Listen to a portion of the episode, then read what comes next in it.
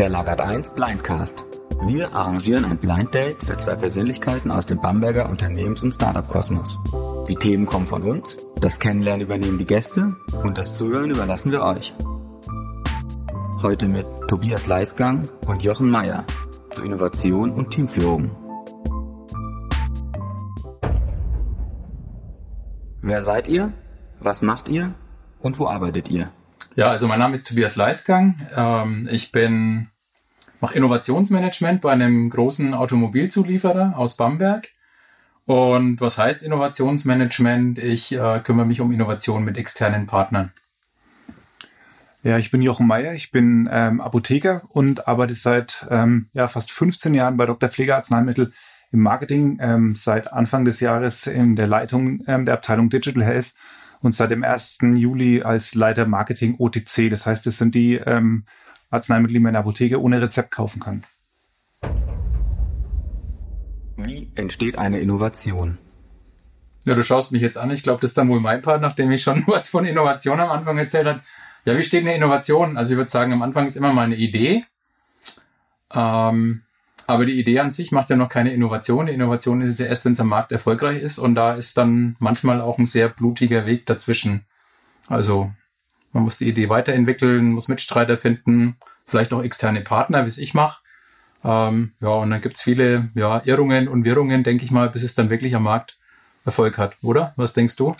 Ja, ich sag mal, ich sehe es genauso. Idee äh, ist natürlich der Anfang, woraus entsteht die Idee. Also ich glaube, man, man schaut sich immer die Realität an und denkt sich, hä, warum gibt es denn eigentlich äh, dafür noch keine Lösung? Ähm, da müsste man doch dieses und jenes machen. Also das heißt, irgendwo ist ist der, der Ist-Zustand der Welt noch nicht so, wie man sich idealerweise ähm, vorstellen kann. Und dann entwickelt man eine Vision und schaut eben, wie man sie umsetzen kann.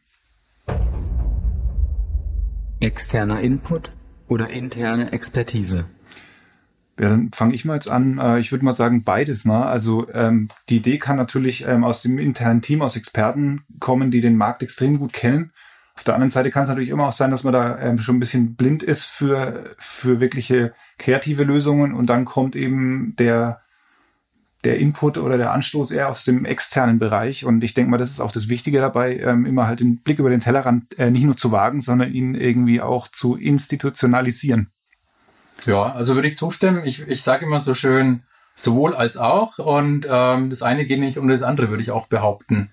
Ähm, ich glaube, heute kann es wahrscheinlich keiner komplett intern durchziehen. Ähm, und wenn er es macht, dann ist er wahrscheinlich zu langsam, weil da braucht so viele Expertisen.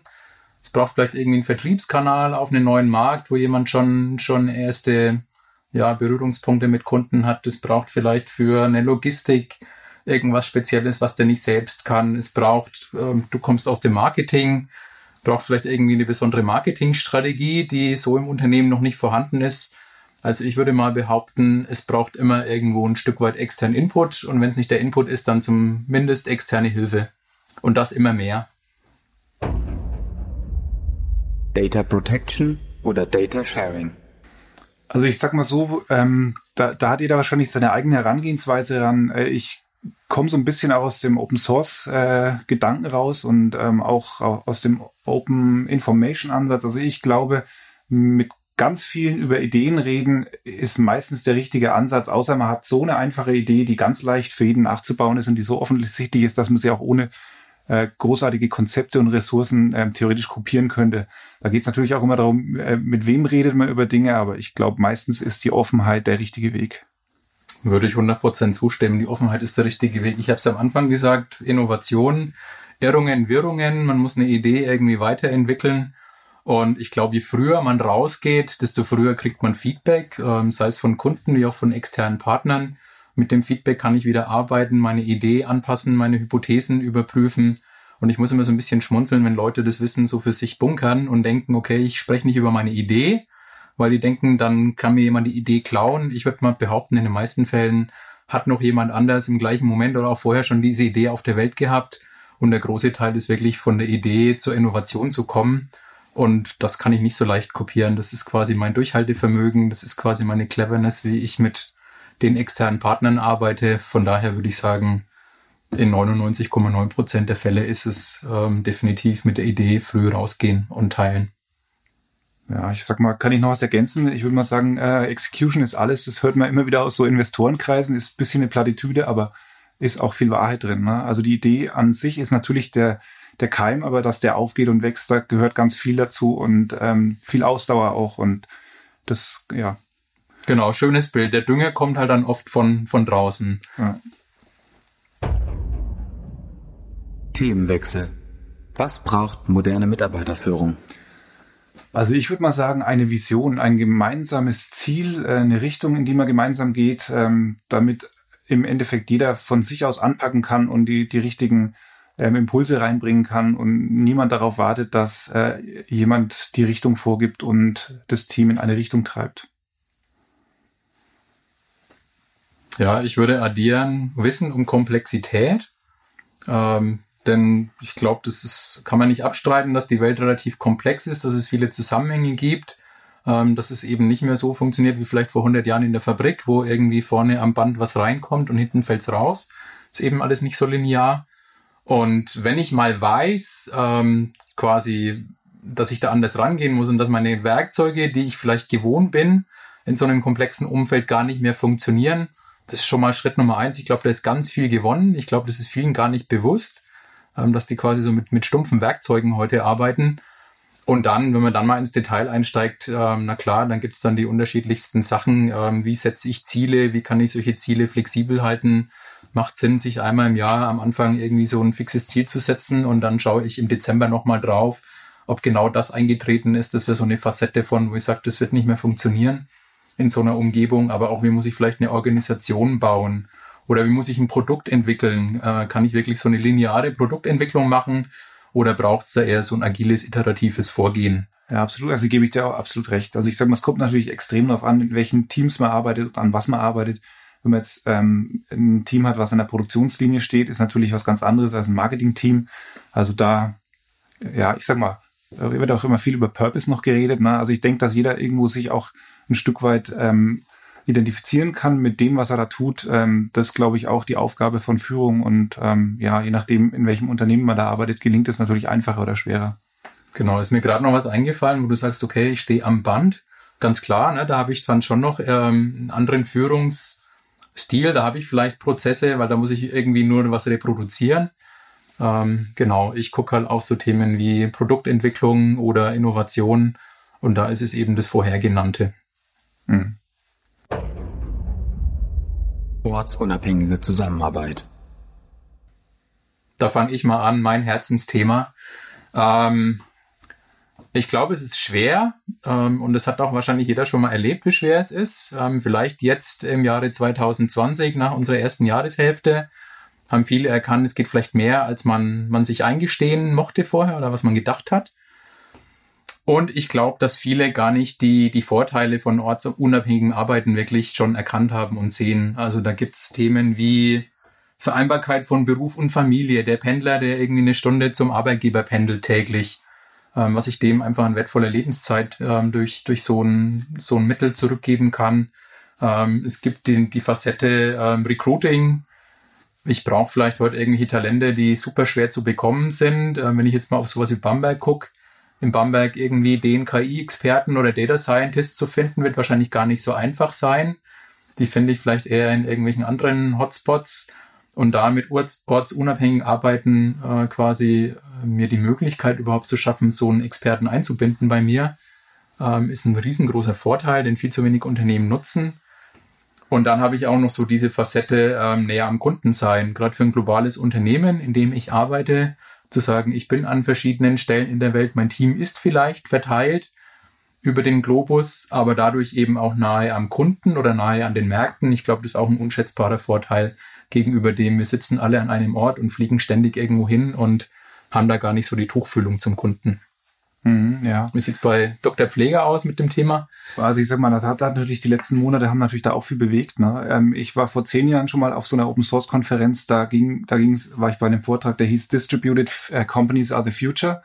Ähm, also im Endeffekt die Zusammenarbeit ähm, in einem Team, was über verschiedene Zeitzonen und auch Kulturen und verschiedenen Sprachen auf der ganzen Welt verteilt ist, das funktioniert in der Softwareentwicklung ähm, schon seit Jahren oder wahrscheinlich schon seit Jahrzehnten. Ähm, die Technik dafür wird halt immer ausgereifter. Ähm, Und mm, ich denke mal auch bei Dr. Pfleger, wir haben einen Außendienst, der in ganz Deutschland unterwegs ist, da ist es sowieso gar kein Thema. Ne? Ähm, die Frage ist halt nur, wenn man dann in den Innendienst äh, klassisch reinguckt, dann ähm, hat man immer das Gefühl gehabt, äh, da, ist, äh, da ist vieles, was eigentlich möglich sein sollte, unmöglich.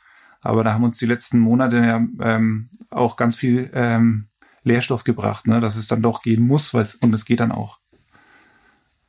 Ja, also ortsunabhängig. Auf jeden Fall. Wobei ich dazu sagen möchte, ähm, das ähm, ja, physische vor Ort miteinander, das hat schon auch seinen Wert, weil ich habe ganz viele ja Signale, die ich über Körpersprache sende, die ich wahrscheinlich nie in so einer Videokonferenz rüberbringen kann. Wenn jetzt jemand irgendwie mit dem Fuß wippt, das sehe ich bei einer normalen Videokonferenz nicht. Der sieht vielleicht im Gesicht ganz entspannt und relaxed aus, aber ähm, super äh, angespannt bei einem gewissen Thema. Und solche Sachen, da, da brauche ich was, was Physikalisches oder auch so das Thema ähm, Kreativworkshop. Ähm, da glaube ich, ist auch noch so ein bisschen Weg zu gehen, bis wir so einen, so einen wirklichen Kreativworkshop, wo ich irgendwelche Spaghetti-Türme baue oder irgendwelche Post-its äh, klebe. Da glaube ich, da braucht es noch ein bisschen, bis die Technologie sowas ersetzen kann, das ja. Physikalische. Und Bier trinken zusammen ja. ist auch noch so ein bisschen. Spaghetti-Türme habe ich, glaube ich, genug gebaut in meinem Leben. Die brauche ich nicht unbedingt, aber gebe ich dir 100% recht. Also von Zeit zu, zu Zeit geht nichts über den persönlichen Austausch. Ja. Warum Bamberg?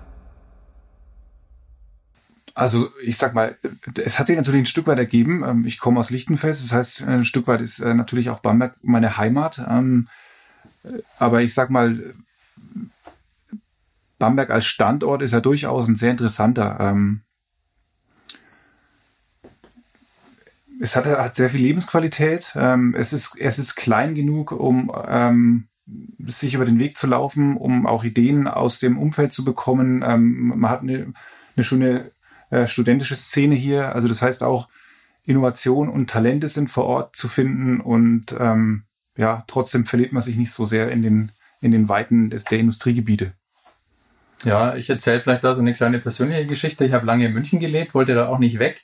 Meine Frau, die aus der Region München kommt, hat mich eigentlich gedrängt, nach Bamberg in meine Heimatstadt zurückzuziehen. Ähm, das zeigt schon, das Thema Lebensqualität wird auch außerhalb von Bamberg ähm, gesehen. Das wäre mal so die private Komponente. Aber ich denke auch, ähm, wie du schon gerade gesagt hast, das ist noch nicht so groß, aber auch nicht zu klein. Also ich habe viele Studenten da. Ich habe irgendwo ja, eine gewisse Anzahl von Unternehmen, von, von klein bis groß, die auch hier verwurzelt sind, die vielleicht so im Mittelstand und Familienunternehmer, bis unsere beiden Unternehmen auch ein Stück weit sind. und habe dadurch eigentlich eine, eine ganz gute Kombi für ja, Wachstum und, und Weiterentwicklung. Ähm, ich glaube, da schlummert aber noch ganz viel Potenzial, wenn man das Ganze so ein bisschen mehr vernetzt. Ist quasi die Lagazzi hier auch versuchen, ähm, die unterschiedlichen Spieler an den Tisch zu kriegen. Also ich freue mich da schon über die nächsten Jahre, ähm, was da so in dem, ja, da noch schlummert in dem, in dem vermeintlich kleinen Bamberg. Und man muss ja nicht weit gucken, äh, wenn ich mal so die Achse Metropolregion Nürnberg mir angucke mit Erlangen, mit Nürnberg, ähm, da ist schon relativ viel Potenzial ähm, und relativ nah zusammen. Getrennt voneinander befragt. Dann gehe ich mal raus, weil du musst schneller weg. Drei Dinge, die du aus diesem Gespräch mitnehmen wirst. Ja, ähm, zum einen nehme ich mal mit, dass es hier äh, ein sehr schönes ähm, Podcast und auch Videostudio gibt auf der Erberinsel in Bamberg. Ähm, Bamberg. In Bamberg tut sich was. In Bamberg ähm, gibt es kreative Ideen und Leute, mit denen es sich lohnt zu netzwerken. Und ich glaube, das waren schon drei Punkte und es waren drei sehr wichtige Punkte. Wer darf bei der nächsten Staffel vom Lagarde 1 Blindcast nicht fehlen? Also ich muss sagen, spontan fällt mir da gar nichts ein. Ähm, ich sag mal, also mich persönlich würde, würde der Max ähm, von der Lagarde ganz sehr interessieren, ähm, weil ich glaube, der hat auch ganz viel zu erzählen. Drei Dinge, die du aus diesem Gespräch mitnehmen wirst. Gute Frage. Ähm, ja, Nummer eins, ich fand ähm, die Diskussion mit dem Innovation eigentlich nochmal ganz spannend mit dem Weg ähm, und auch so diese Open Source Komponente ähm, die da mit reinkommt. Ähm, da werden wir uns im Nachgang mit Sicherheit nochmal austauschen drüber. Ich finde es nämlich einen schönen Ansatz und da funktioniert es ja tatsächlich. Ähm, Dann das Thema Bamberg. Warum Bamberg? Ich glaube, da braucht es noch ein bisschen Schärfung. Das ist vielleicht auch was, was man in einem größeren Kreis mal ähm, diskutieren kann oder sich angucken kann, warum eigentlich Bamberg und da so eine gewisse Bamberg Value Proposition zu entwickeln. Und ähm, was nehme ich mit? Ja, ganz viel Lust, nochmal mehr über die Rolle meines Gesprächspartners zu erfahren. Wer darf bei der nächsten Staffel vom Lagarde 1 Blindcast nicht fehlen? Also ich weiß jetzt natürlich noch nicht, wer bei der ersten Staffel ähm, schon alles dabei war aus uns beiden. Ich würde mal sagen, die Katharina Stamm ähm, sollte auf jeden Fall dabei sein von der von der MGO. Ähm, ich fände aber auch jemanden aus der aus der Politik mal spannend. Ähm, vielleicht genau zu dieser Frage, warum Bamberg? Und dann würde ich mir auch noch jemanden so ein bisschen aus ähm, der, ja, vielleicht kreativen oder Kunstszene wünschen, die vielleicht nochmal eine komplett andere Perspektive da reinbringen und die vielleicht nicht so die typische Lagarde 1 Zielgruppe sind.